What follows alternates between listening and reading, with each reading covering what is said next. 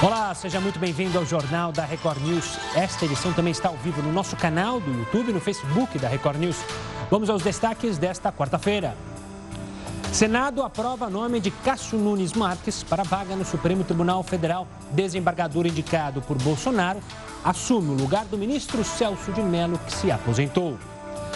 Pesquisa mostra que quase 96 milhões de brasileiros acima de 18 anos estão com excesso de peso. A dificuldade com a dieta pode estar diretamente relacionada ao cérebro. Estudo aponta que soro extraído do sangue de cavalos pode criar mecanismo de defesa contra o coronavírus. O soro é capaz de reduzir os sintomas da doença. Bolsonaro nega a compra de doses de vacina chinesa contra o coronavírus pelo governo federal. E médico que participava de testes da vacina de Oxford morre por complicações da Covid-19. Voluntário, no entanto, não teria recebido imunizante.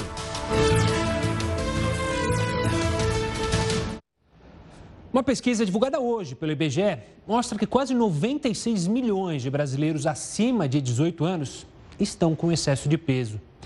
Muitas vezes essas pessoas encontram dificuldade em perder os quilinhos a mais. Isso pode estar diretamente relacionado ao cérebro. Veja na reportagem. De acordo com dados do Instituto Brasileiro de Geografia e Estatística, mais de 60% dos brasileiros estão acima do peso. O número é preocupante, principalmente para aquelas pessoas que sentem dificuldade em perder gordura. E foi pensando nesse tipo de problema que pesquisadores de uma universidade de Israel desenvolveram um estudo. A equipe avaliou 92 pessoas por mais de um ano. Os participantes foram selecionados com base na circunferência da cintura e níveis anormais de gordura no sangue. Essas pessoas passaram por diversos testes. O estudo identificou que aqueles que desenvolvem uma resposta maior dos neurônios quando olharam ou sentiram o cheiro da comida acabam comendo mais e, consequentemente, ganham mais peso. Os cientistas acreditam ainda que esses resultados podem ser importantes importantes para compreender a relação entre a obesidade e a maneira como o cérebro reage a dietas. E o presidente Jair Bolsonaro disse hoje que os processos de compra de qualquer vacina contra o coronavírus pelo governo federal estão descartados por enquanto. A afirmação foi feita pelo presidente durante visita às instalações da Marinha em Iperó, interior de São Paulo. Bolsonaro também afirmou ter ordenado o cancelamento do acordo feito pelo Ministério da Saúde com o governo de São Paulo para aquisição de 46 milhões de doses da Coronavac. A vacina é desenvolvida pelo laboratório chinês Sinovac em parceria com o Instituto Butantan aqui de São Paulo. Mudando de assunto, lembra da Botkiss? Os quatro antigos sócios da boate terão que ressarcir 93 mil reais ao INSS. O dinheiro é referente às despesas com o pagamento de auxílio-doença e pensão por morte relativos a dois ex-funcionários da Casa Noturna. A boate pegou fogo em janeiro de 2013 em Santa Maria, no Rio Grande do Sul. O incêndio deixou 242 mortos e 680 feridos. De acordo com a Advocacia Geral da União, os segurados foram vítimas de acidente de trabalho decorrente da negligência dos proprietários, já que houve descumprimento de normas de segurança do trabalho. Voltando a falar sobre o coronavírus, uma pesquisa apontou que um soro é extraído do sangue dos cavalos pode criar um mecanismo de defesa contra o coronavírus. Veja agora na reportagem. Uma pesquisa realizada pela Universidade Federal de Pelotas, no Rio Grande do Sul, revelou que alguns testes feitos em cavalos conseguiram provocar uma resposta capaz de reduzir os sintomas da Covid-19. Isso acontece porque o soro retirado do sangue dos animais possui uma grande concentração de anticorpos. Para chegar aos resultados, os pesquisadores tiveram que estimular o sistema imune dos cavalos usando o vírus inativado. Por causa do estímulo e do tamanho dos animais, o organismo dos cavalos começou a produzir uma grande quantidade de anticorpos em alta qualidade. O soro já foi padronizado pelos pesquisadores e agora passa pela fase de purificação. De acordo com os especialistas, o próximo passo é testar o soro em humanos, o que está previsto para acontecer no fim deste mês. Os primeiros a participarem desta fase devem ser os profissionais da saúde. Os pesquisadores esperam que o soro ajude a diminuir significativamente a quantidade de internações pela doença. O Senado aprovou, com 57 votos, a indicação do desembargador Cássio Nunes para vaga de ministro no Supremo Tribunal Federal. Foram 10 votos contrários. A votação aconteceu depois da sabatina de 9 horas lá na Comissão de Constituição e Justiça do próprio Senado. O desembargador respondeu a perguntas sobre combate à corrupção, a separação de poderes, fake news e violência contra a mulher, entre outros assuntos. O desembargador justificou possíveis incoerências no currículo e ainda falou sobre a prisão em segunda instância, que para ele deve ser discutida pelo Congresso, pelos legisladores. Cássio Nunes assume a vaga de Celso de Mello, que se aposentou. Clientes relataram que foram cadastrados por bancos no Pix, essa nova ferramenta, sem permissão Sobre esse assunto, eu converso agora com Marco Antônio Araújo Júnior, que é diretor do Instituto Brasileiro de Política e Direito do Consumidor. Antes de mais nada, obrigado pela participação mais uma vez aqui conosco no Jornal da Record News, doutor. Todo mundo suspeitava e todo mundo estava tá com medo, assim, pelo menos o consumidor, claro, sobre o Pix. E aí um exemplo claro, né? Pessoas que foram cadastradas sem terem pedido o cadastro. Como que o senhor enxerga essa situação e como essas pessoas é, podem buscar seus direitos? Gustavo, sempre um prazer falar com você e com todos os, os, telespectadores aqui do Jornal da Record News. Uh, o Pix está tá causando dúvidas para as pessoas ainda, né? Nem todo mundo entendeu como funciona essa dinâmica do Pix. Na verdade, o cadastro é feito a partir de chaves, né? Essa chave, ela funciona mais ou menos como um apelido. É como se a gente fosse utilizar algum dado para identificar quem é a pessoa. Então, você não vai precisar, quando for fazer a transferência, memorizar é, código do banco, agência, número da conta, CPF, essas coisas todas. Basta você cadastrar a chave e utilizar a chave que foi cadastrada. A chave pode ser, por exemplo, um e-mail, pode ser um número de telefone, pode ser o CPF e pode até ser uma sequência aleatória gerada pelo próprio Banco Central, que é o tal do EVP. Agora, o que está acontecendo é que pessoas que não tinham feito o cadastro ainda numa instituição financeira, quando vão utilizar, por exemplo, o CPF, dá que o CPF já está cadastrado. E aí as pessoas percebem que, de fato, aquele CPF dela foi cadastrado por alguma instituição, ou por uma fintech, ou por um banco sem que ela tivesse autorizado esse cadastro. Essa prática é uma prática que fere a Lei Geral de Proteção de Dados e o Código de Defesa do Consumidor. Então, se você for cadastrar no Pix e verificar que já tem um cadastro feito e não foi você quem fez, pode reclamar, porque de alguma forma você foi vítima aí de um cadastro feito por terceiro. Doutor Marco, toda novidade, como você bem disse, causa temor em quem, em nós consumidores. É, pelo que você tem de conhecimento já do Pix, é para a gente ficar com o pé atrás ou aparenta ser algo novo e seguro? Não, me parece ser uma segurança, me parece ser um procedimento seguro, sim. Ele vai ajudar o consumidor de uma forma geral, porque você a partir da utilização do Pix, não vai precisar pagar por TED ou por, pagar por DOC, né? A pessoa física não vai pagar pela utilização do Pix. A pessoa jurídica pode ser que pague, vai depender do banco essa negociação. Mas a pessoa física pode fazer esse procedimento sem nenhum tipo de custo. Pode ser desde transferência bancária até no futuro, Gustavo, a possibilidade de você fazer um saque numa loja qualquer. Então imagine que você vai numa loja que está utilizando o Pix, uma loja que você compra eletrodoméstico, que você compra, enfim, eventualmente um restaurante, e você fala o seguinte: eu queria sacar um dinheiro, né? Como você faz no banco, numa agência bancária, você vai passar o um número de Pix, essa pessoa vai fazer a transação e ela pode te dar aquele valor em dinheiro. Então você vai poder fazer saque mesmo fora do banco. É, é uma tecnologia interessante, vale a pena o consumidor ficar por dentro dela e utilizar essa tecnologia. Obviamente tem que tomar todos os cuidados para não ser vítima aí da utilização dos dados dele. É, não pode, a partir disso, não pode, então, permitir que seja cadastrado o seu CPF, seu e-mail, o seu nome, é, é, sem que você tenha autorizado, porque você está vinculado àquele banco de alguma forma. Agora, se alguém fez o cadastro, dá para você voltar atrás, dá para você entrar no aplicativo e descadastrar e cadastrar naquele banco com o qual você tem relacionamento ou com o qual você pretende manter a conta aberta. Doutor Marco, obrigado pela participação aqui conosco no Jornal da Record News, falando sobre essa nova ferramenta que nós, consumidores, temos disponibilidade a partir de agora.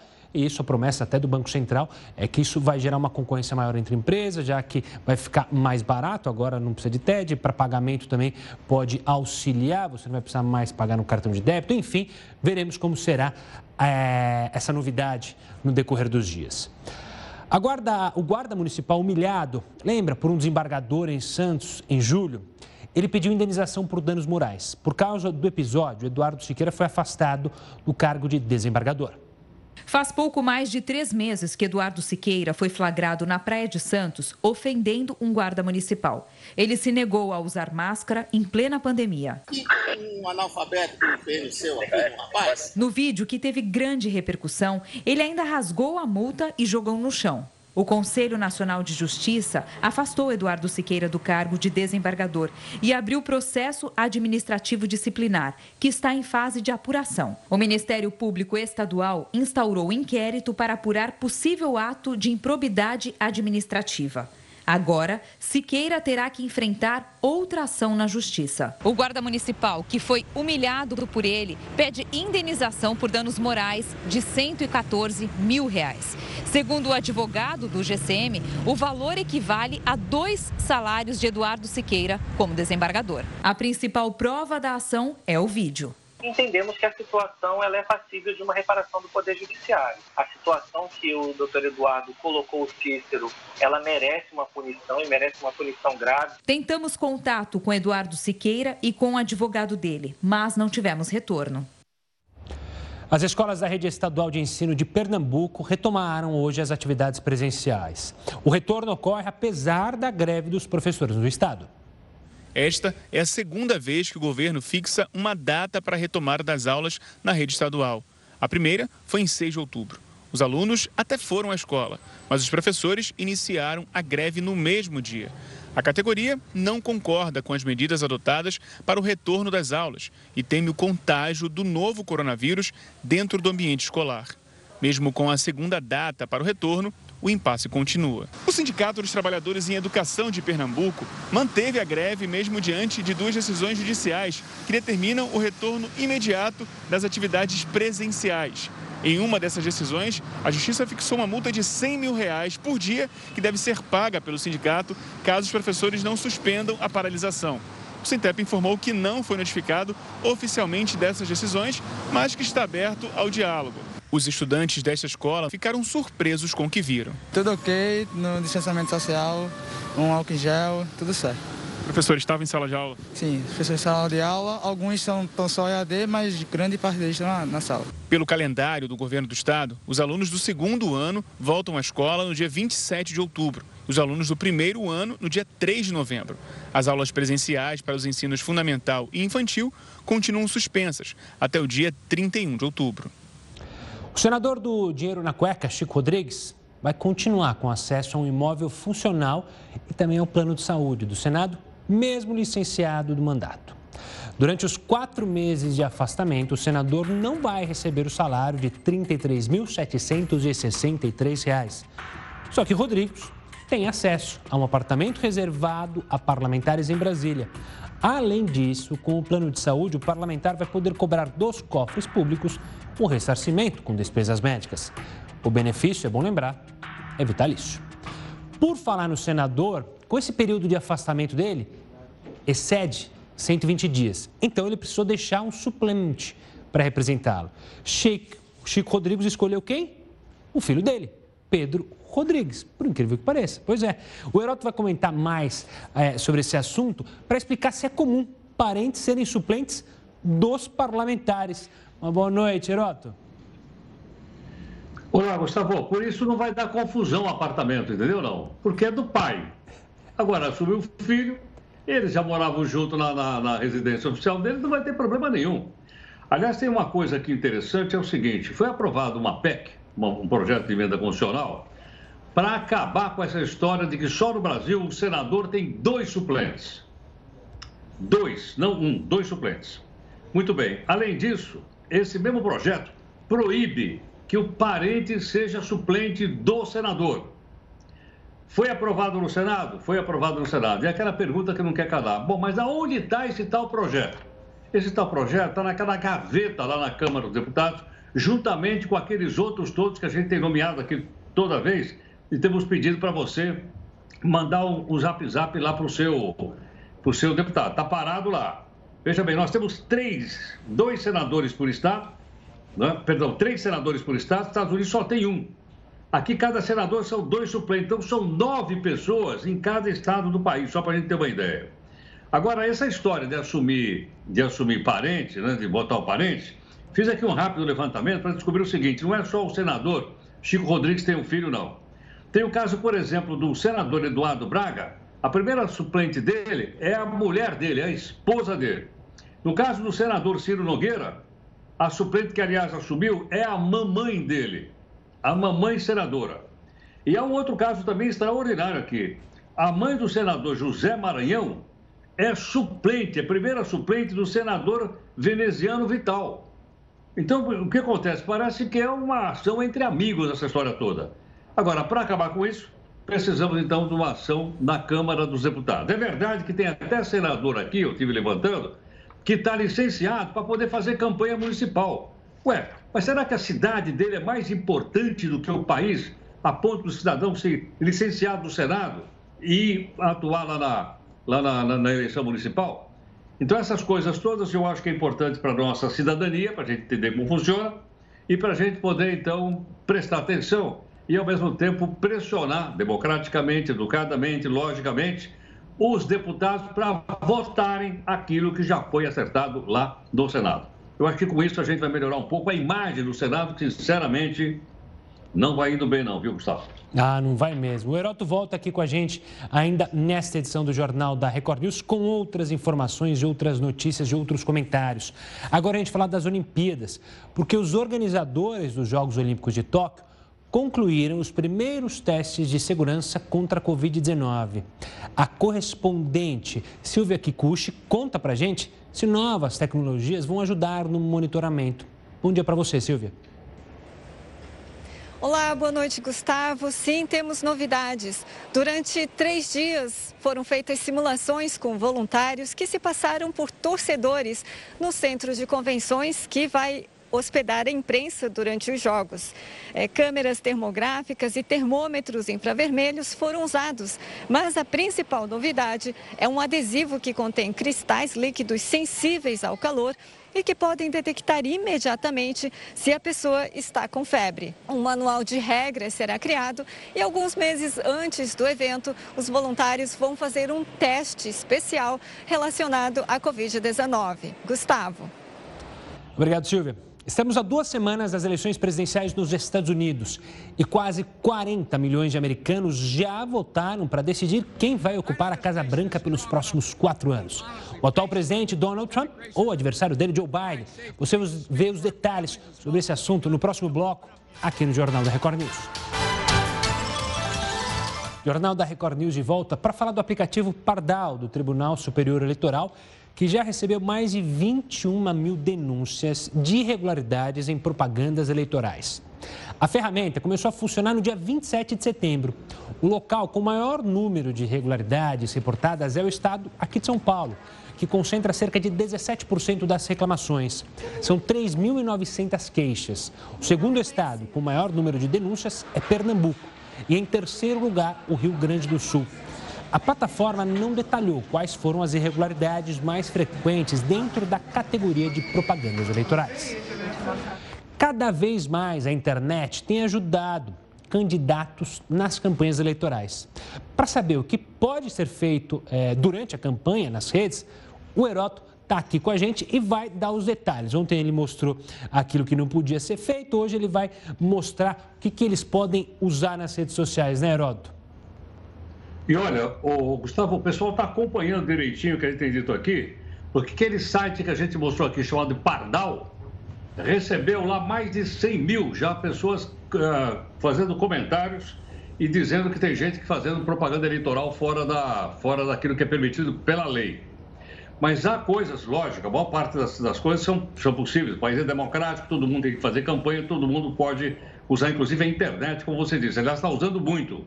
Essas últimas três semanas agora está um bombardeio na internet brabíssimo, né? E tudo quanto é lado com coisas uh, favoráveis e desfavoráveis aos candidatos. Mas vamos dar uma olhadinha então aqui, só para poder orientar, não os candidatos, os candidatos sabem, porque tem os partidos e tudo mais. Mas estou falando nós, que somos eleitores e que vamos escolher o melhor candidato a prefeito, o melhor candidato a vereador. Então vamos lá. Propaganda eleitoral na internet pode ser feita no site do candidato, ele pode colocar lá o que ele quiser, não pode colocar ofensa, né? Mas pode colocar o que ele pensa, tudo mais. Ou no site do partido. Agora, ele pode também fazer o seguinte: ele tem uma relação de e-mails cadastrados dele ou do partido. Pode mandar propaganda eleitoral? Pode. Né? Dentro dos, dos limites razoáveis, você pode também atingir assim um número maior de pessoas. Bom, vamos virar a página então para outra coisinha para poder orientar então aqui o nosso, o nosso amigo e amiga eleitora. E, e, bom, agora vamos falar dos aplicativos. Pode, pode. Pode no blog, no Facebook, no Twitter, no Instagram, no WhatsApp. Pode, pode. Posso fazer campanha? Pode. Pode ser do candidato? Pode. Pode ser do partido? Pode. Pode ser da pessoa que apoia o candidato? Pode também. Né? Dentro daqueles limites, sem ofensa, etc, etc, pode ser usado bastante, então, a internet e já está sendo, como eu disse agora há pouco. Outra informação importante também é o seguinte, já que nós estamos falando de internet, precisamos tomar um pouco cuidado. Qual é o cuidado? Cuidado com fake news, porque fake news também se envolve com campanha eleitoral. E muitas vezes ela atinge pessoas inocentes, ela acaba destruindo reputação e a gente não pode compartilhar uma informação ou um ataque porque simplesmente a gente não gosta do, do cidadão. Tem que fazer aquela pergunta: será que isso é verdade? Será que realmente seria bom divulgar isso? Divulgar vai contribuir para melhorar a democracia brasileira e para as pessoas escolherem melhor? Então, eu acho que, de um lado, você tem uma ampla possibilidade, uma ampla liberdade, e do outro, nós vamos tomar o máximo cuidado, enquanto cidadãos, enquanto eleitores, de não divulgar fake news contra candidato durante a campanha eleitoral. E aí, lá no dia 15, a gente vai estar de plantão, né, lá na, na nossa sessão eleitoral, para escolher, como eu tenho dito sempre aqui, o melhor candidato a prefeito e o melhor candidato a vereador, viu, Gustavo? Boa, Heroto. O Heroto Barbeiro volta daqui a pouquinho aqui com a gente, com outras informações ainda nessa edição do Jornal da Record News. A gente está há duas semanas das eleições presidenciais lá dos Estados Unidos. A gente falou da eleição aqui no Brasil, mas nos Estados Unidos, quase 40 milhões de americanos já votaram para decidir quem vai ocupar a Casa Branca pelos próximos quatro anos: o atual presidente Donald Trump ou o adversário dele, Joe Biden. O dado é do projeto Eleições nos Estados Unidos. De acordo com a pesquisa, 25% dos 156 milhões de eleitores registrados na última eleição presidencial já votaram. Atualmente, as 50 unidades federativas do país e a capital aceitam os votos antecipados. Em apenas sete delas, os eleitores precisam de uma justificativa para votar nessa modalidade. Em alguns casos, os eleitores recebem em casa as cédulas de votação. Cabe a eles decidirem se elas vão ser enviadas pelo correio, depositadas nas urnas especiais espalhadas, ou se preferem ir às sessões eleitorais no dia da eleição. E é bom lembrar, a partir de amanhã, ah, ou melhor, a partir das 10 horas de amanhã, 10 horas da noite, nós aqui na Record News transmitimos ao vivo o último debate entre os candidatos à presidência dos Estados Unidos, tudo com tradução simultânea. E morreu a vítima de Covid-19, o médico brasileiro que participava como voluntário dos testes clínicos da vacina de Oxford contra o coronavírus. Os testes da vacina não foram interrompidos. A gente traz mais detalhes sobre esse assunto daqui a pouquinho aqui no Jornal da Record News. Estamos de volta para falar sobre a morte, vítima da Covid-19, de um médico brasileiro que participava como voluntário dos testes clínicos da vacina de Oxford contra o coronavírus. Há dois dias, a Agência Nacional de Vigilância Sanitária foi notificada sobre a morte do carioca João Pedro Rodrigues Feitosa, de 28 anos. O comitê independente que acompanha o caso já antecipou que as pesquisas da vacina não vão ser interrompidas. Ainda não está totalmente claro se ele tinha recebido doses da vacina ou apenas um placebo. Agências internacionais cravam que ele tinha recebido placebo. Mas afinal, o que é o placebo? Como ele funciona e qual é a importância justamente para a medicina e para, nesse caso, claro, os testes com a vacina. Sobre esse tema, eu converso agora com o Rafael Pacheco, que é médico e pesquisador do Centro Universitário São Camilo. Doutor, obrigado pela participação aqui conosco. Para as pessoas que não é, estão acostumadas com esse termo placebo, fica a questão. Ou seja, o que é o placebo e por que, que ele é usado e a importância dele para ser usado numa pesquisa? Uma boa noite, doutor. Boa noite.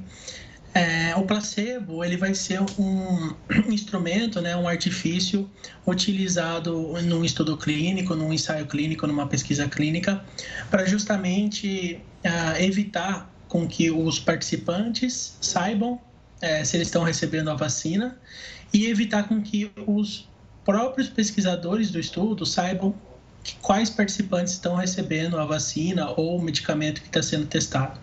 Então é feito um artifício para fazer com que eles não saibam, é, não estejam cientes se eles estão recebendo ou não a intervenção, o princípio ativo que está sendo avaliado. Isso geralmente é feito é, vamos supor, com um medicamento, uma droga, com uma pílula idêntica à, à pílula do remédio, só que sem um composto ativo, com farinha, alguma coisa lá dentro que não vai ter nenhuma ação, vai ser inerte no paciente. Numa injeção, vai ser uma injeção de salina, né, de algo que não vai ter efeito no paciente. E nos casos das vacinas é um pouco mais complexo. Geralmente é, é, é feito o placebo, né, o, o, o, mascaramento é feito com uma outra vacina ah, que vai fazer a reação local no paciente, mas que não vai ter a, a vacina, os, os compostos anti o coronavírus, por exemplo, vai ter contra um outro patógeno, um outro vírus. E por que, que isso é importante? Né? Só o fato do paciente saber é, se ele está recebendo ou não medicamento muda muita coisa num ensaio clínico, num estudo clínico. Então, se o paciente sabe que ele está no grupo tratamento, se ele sabe que ele está no grupo vacina, ele vai ele pode ficar mais imprudente, ele pode deixar de fazer é, todas as prevenções, todas as medidas de prevenções, ele pode parar de lavar a mão, ele pode uh, ir para aglomeração.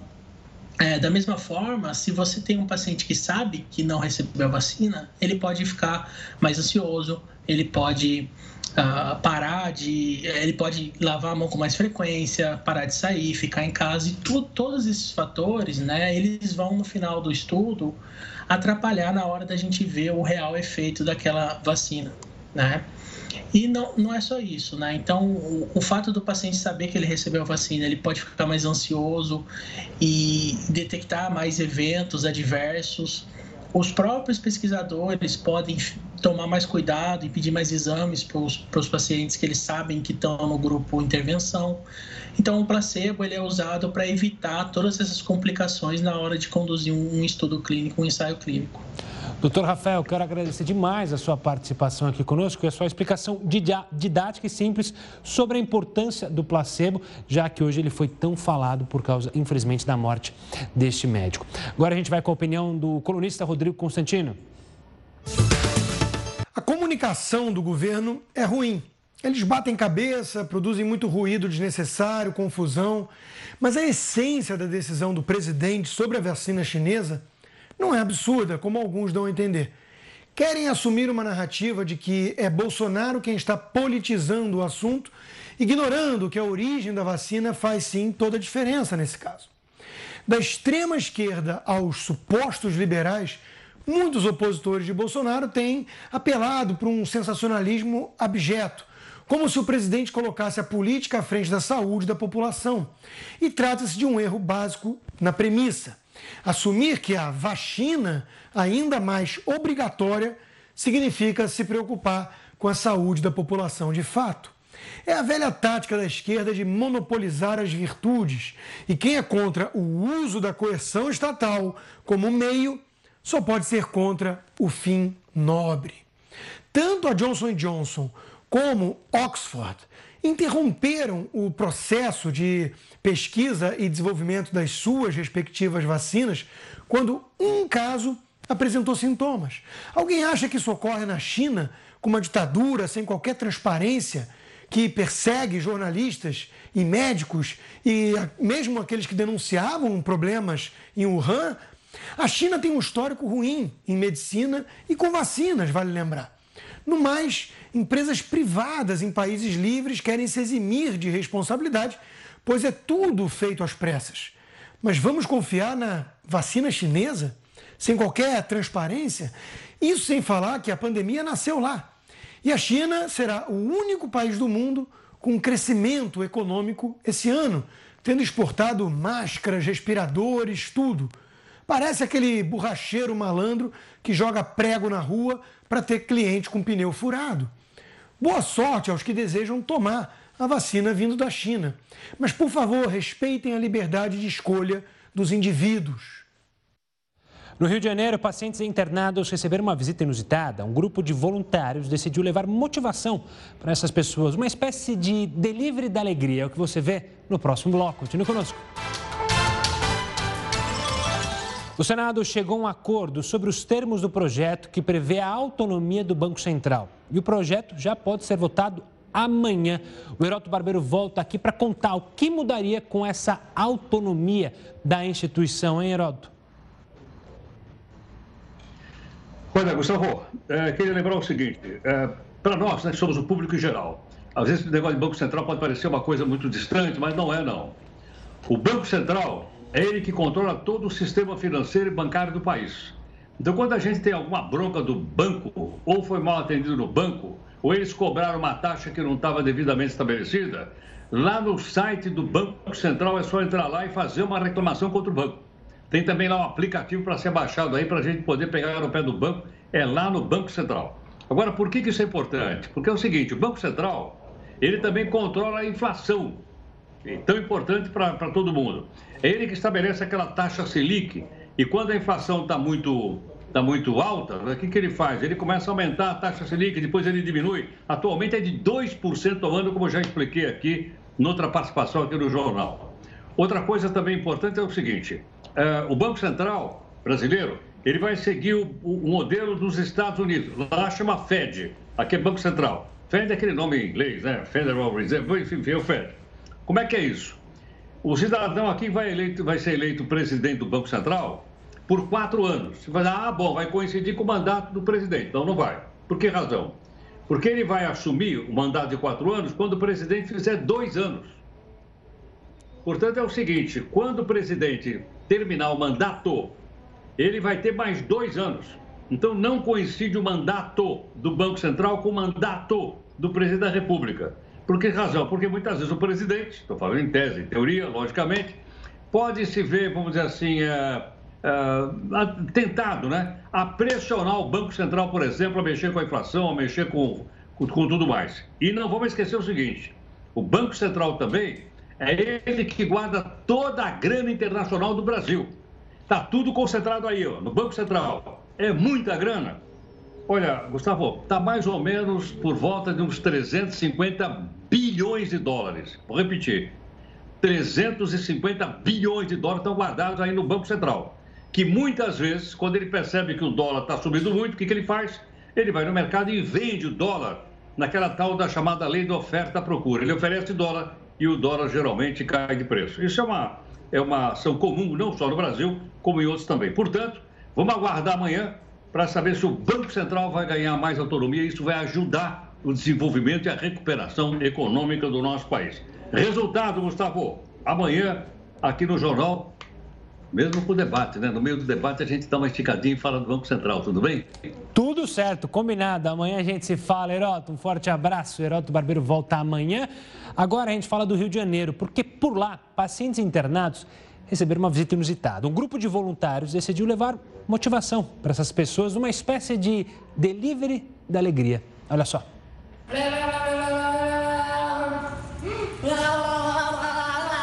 O aquecimento vocal bem inusitado é de uma trupe de médicos que usam a alegria como tratamento. O registro mostra momentos de uma das visitas semanais antes da pandemia. Crise sanitária global fez tudo parar.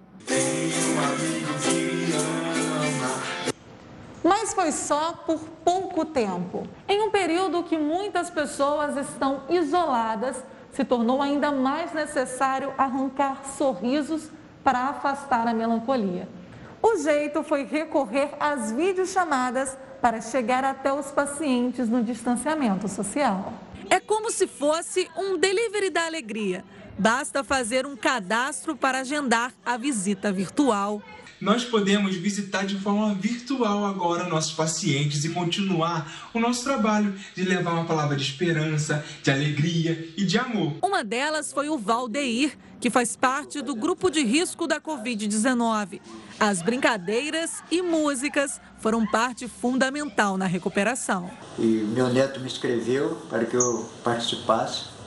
É, eu participei, gostei muito e eu indico alguém que está fazendo também tratamento é, receber essa visita porque levanta a autoestima da pessoa. É muito engraçado. A gente, eu gostei muito e eu garanto que eles também vão gostar. O formato remoto, a rede solidária expandiu. O delivery nos proporcionou a alcançar muito mais pessoas, porque antes a gente atendia somente aqueles pacientes daqueles hospitais específicos. E hoje, com o delivery da alegria, a gente pode alcançar você que está aí na sua casa. O transplante da alegria nasceu da iniciativa de um grupo de amigos, que já conquistou a participação de mais de 100 voluntários.